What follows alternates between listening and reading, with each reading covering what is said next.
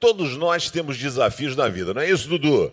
Todo mundo, a vida não é fácil para ninguém. Mas aí o texto vai dizer, Neemias 1, verso 1, esta é a história de Neemias. Pronto. Neemias era um copeiro do rei, tipo um garçom. Era o cara que botava e experimentava a bebida para ver se não estava envenenada.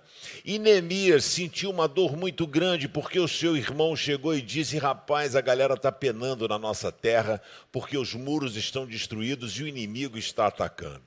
E Neemias, então, triste, aparece diante do rei. O rei fala: Neemias, o que está acontecendo? A Bíblia diz que ele ora ao Senhor e fala: Rei, o meu povo está padecendo.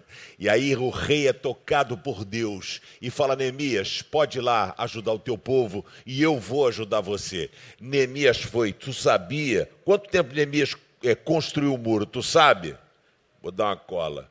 52 dias. Quantos dias que ele construiu? 52 dias. 52 dias ele conclui a construção do muro, porque o Senhor era com ele. Eu não sei o que você precisa fazer na sua vida, mas se você estiver com Deus, a conclusão desse objetivo acontecerá de uma forma mais rápida. Aconteceu com Neemias, pode acontecer com você também. Valeu, Dudu.